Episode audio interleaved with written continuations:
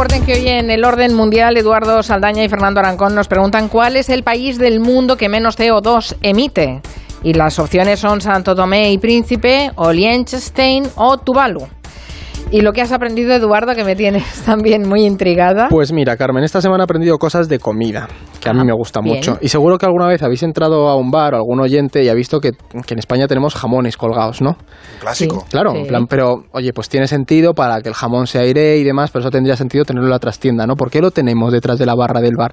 Bueno, pues ya me puse a- a leer y esto viene del siglo X, siglo XIV, cuando en España convivían judíos y cristianos y se empezó a implantar la tradición de los sitios de comidas colgar los jamones para que se viera que era un sitio en el que se servía cerdo y en el que no entraban judíos.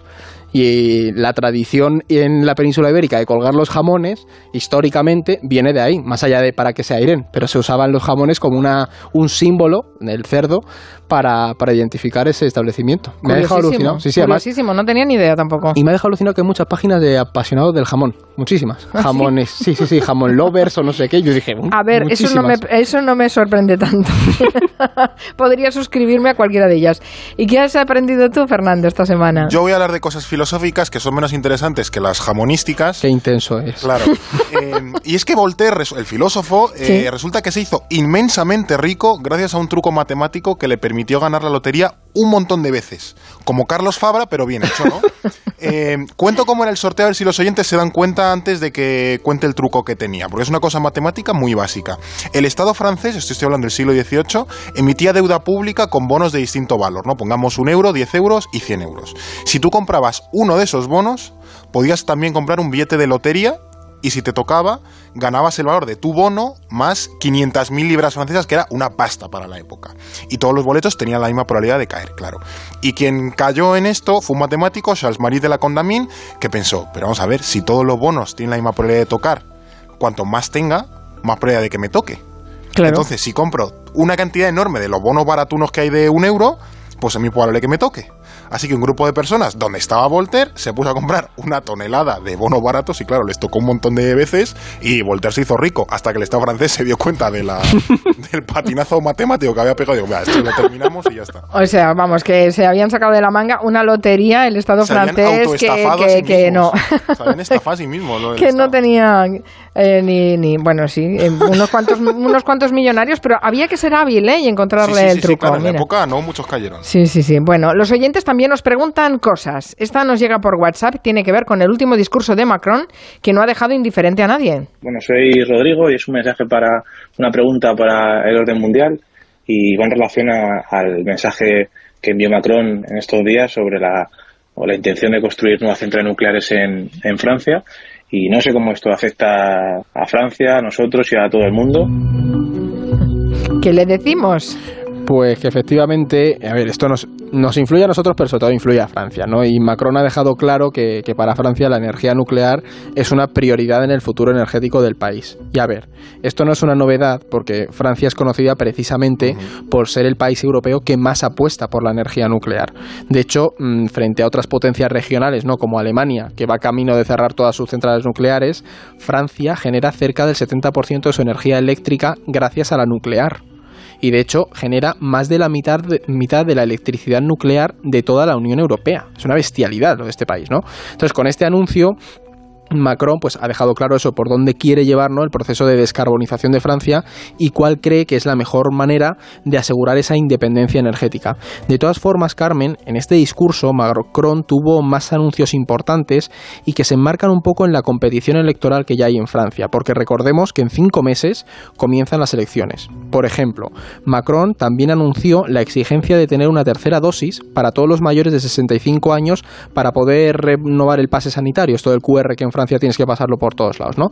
Y también ha insistido en que las personas entre 50 y 65 años tienen que vacunarse con una tercera dosis. No es obligatorio to- todavía, pero ya está insistiendo. ¿Por qué? Porque Francia se ve venir la ola que ya está afectando a Reino Unido y Alemania y pues no quiere que le pillen desprevenido. Y ya por último, otro anuncio importante, sobre todo si lo vemos en clave electoral, es que ha anunciado que separa la reforma de las pensiones. Que esto es importante porque recordemos que generó muchísimas protestas en el país, ¿no? Y lo que ha quedado claro es pues que en este discurso Macron se ha dirigido dirigido a la nación pensando bastante en su futuro político y sentando esas líneas para sus propuestas. Refuerza su perfil de gestor de la crisis sanitaria, apuesta por el diálogo con el tema de las pensiones y encima plantea ¿no? esa estrategia energética que considera más adecuada para, para la Francia de los próximos años. Hace un discurso importante de cara a las elecciones. Sí, sí, muy interesante. Eh, dice Jesús a través de Twitter, esto yo tampoco lo sabía, que el gran Vázquez Montalbán llamaba al jamón la momia cristiana. Pues mira, es que claro, viene un poco de ahí. ¿eh? Sí, sí, sí. Es que a mí me dejó flipado lo de la, lo de la anécdota del jamón. bueno, vamos con el tema central de esta semana. Miles de migrantes provenientes de Oriente Próximo se han quedado atrapados. La verdad es que es una zona horrible entre Polonia y Bielorrusia, porque el gobierno bielorruso ha abierto esa frontera para que los migrantes crucen y lleguen hasta Polonia. Y esto no es algo que pase de un día para otro, esto se estaba gestando seguro. Efectivamente, esta crisis se iba cociendo a, a, fuego lento. La crisis, bueno, esta situación deriva de una tensión que lleva un año creciendo entre la Unión Europea y Bielorrusia, porque no sé si recordaréis, y los oyentes, que hubo elecciones bastante polémicas, precisamente en Bielorrusia, en las que fue reelegido el actual presidente, que lleva eligiendo desde los 90, Alexander Lukashenko. Es el dictador, le llaman algo así, ¿no? El último dictador de Europa, le llaman, y lleva ganando, entre comillas, pues desde que, desde que a él le apetece seguir ganando, ¿no? Entonces, eh, varios países de la Unión Europea, especialmente Polonia y los Bálticos, que son vecinos de, de Bielorrusia, dieron la rama y advirtieron que esta victoria era, pues, de todo menos democrática, ¿no? Y la Unión Europea, pues, ante la represión de las protestas, que fue muy dura y estuvimos aquí contándolo, decidió actuar y puso sanciones a Bielorrusia. Entonces no sentó especialmente. Ay, Fernando, que se toma nos va, un que se nos de va. agua. Ala, otro corte para Quintanilla. Yo sigo. La cosa Vale. es que no sentó bien ¿no? esa represión de, de las protestas y la Unión Europea pues empezó a, a poner sanciones. ¿no? ¿Qué pasa? Que eh, esto no sentó especialmente a Lukashenko, que al final ha sabido un poco cómo vengarse. Se sirve fría a la Bielorrusia. Exactamente. Ya está recuperado Fernando. Sí, me- Quiere seguir, en plan, te lo dejo ahí. No le sentó bien a Lukashenko. No, simplemente que de- al final desde Minsk se están aprovechando, pues con la, los lo hemos visto, ¿no? Con la desesperación de los de los migrantes que están arriesgando su vida por eh, intentar entrar en la Unión Europea, porque es lo que tú comentabas, Carmen. Entre Bielorrusia y Polonia, ahora en noviembre hace frío. Sí, porque hace en frío. invierno hay lugar claro, en- terrible, sí. muchas temperaturas bajo cero, ¿no? Y a nivel mediático, pues es incalculable el daño que pueden hacer la Unión Europea, porque lo hemos visto con Turquía, lo hemos visto con Marruecos, lo hemos visto ahora con Bielorrusia, que eh, se nos plantan en la frontera unas, unos pocos migrantes y parece que la Unión Europea, un espacio de, no sé si 400 millones de personas, colapsa. O sea, es como, parece que, que han venido los, los aliens a vernos y a lo mejor son, no sé, pues unas Sí, pocas personas. sí, ¿no? sí. Entonces están Realmente la, la- la política de migración en la Unión Europea debería revisarse, pero está bien que recuerdes que no solo es lo que está pasando ahora entre Polonia y Bielo- Bielorrusia, es que es lo mismo que hizo Marruecos cuando envió Claro. engañados a muchos jóvenes a Ceuta. Y también lo hizo Turquía. Eso- además son fronteras exteriores Mm. de la Unión Europea, ¿no? Eh, de hecho, vosotros ya lo advertisteis que esto se estaba gestando este verano, que os escuché con Arturo Tellez. Eh, bueno, en verano fue en mm, Lituania, pero esta semana ha tocado a, a Polonia, que tampoco es que sea un país que ahora mismo esté en su luna de miel con la Unión Europea. Exactamente, o sea, al final lo que vemos no es lo que comentaba Fernando y justo que lo dijéramos en verano es que esto hay una estrategia clara clara detrás, ¿no? Lo primero, Lukashenko está haciendo esto porque sabe que está dándole a la Unión Europea donde más le duele. Primero porque es muy fácil que, en estas situaciones se terminen vulnerando los derechos humanos, ¿no? Algo que choca mm, directamente con esa imagen de, de defensora de los derechos humanos que, que va enarbolando la Unión Europea. De hecho, fijaos, eh, desde Rusia, el ministro de Exteriores, Lavrov, se burlaba diciendo que los inmigrantes no querían quedarse en Bielorrusia, que querían ir a Europa, a la mismísima Europa que durante años ¿no? ha mm, hecho propaganda de su estilo de vida, un poco con sorna.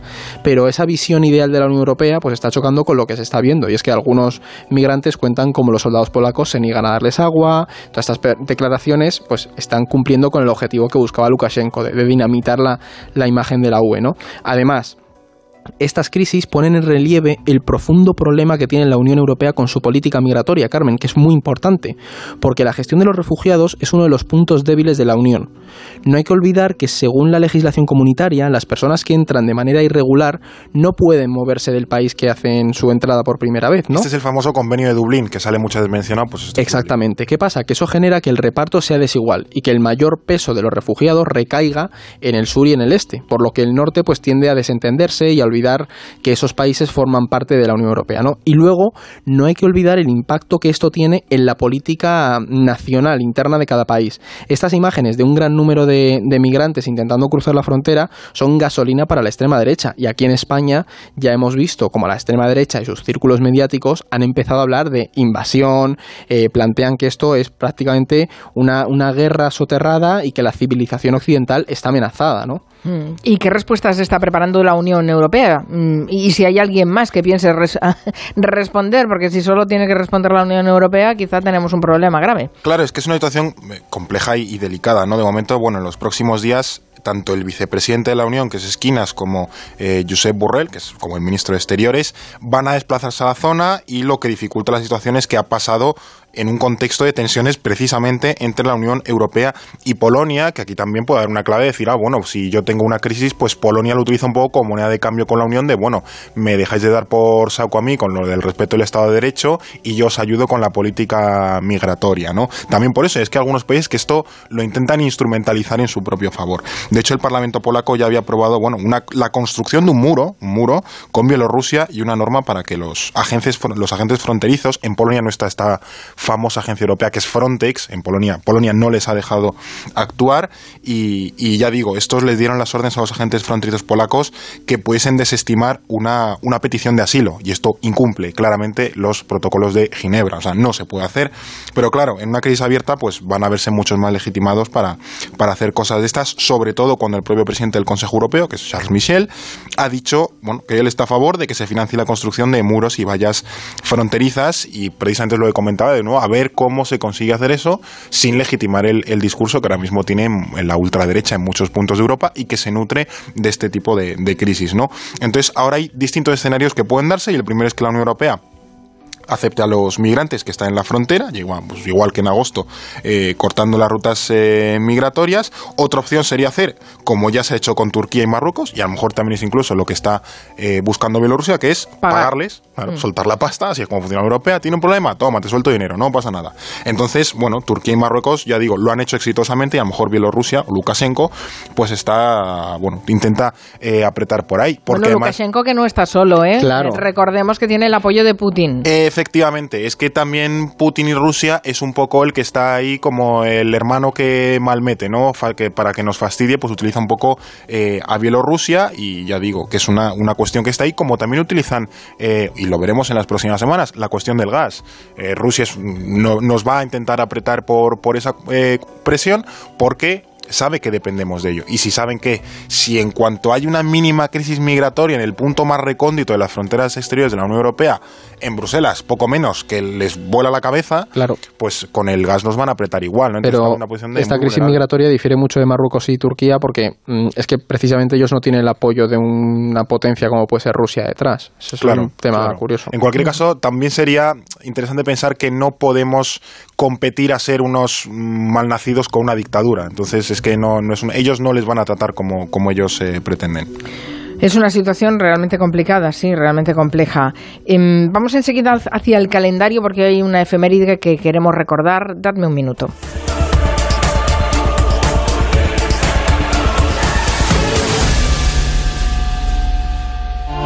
Hoy no es un día cualquiera para Juan Benítez, no.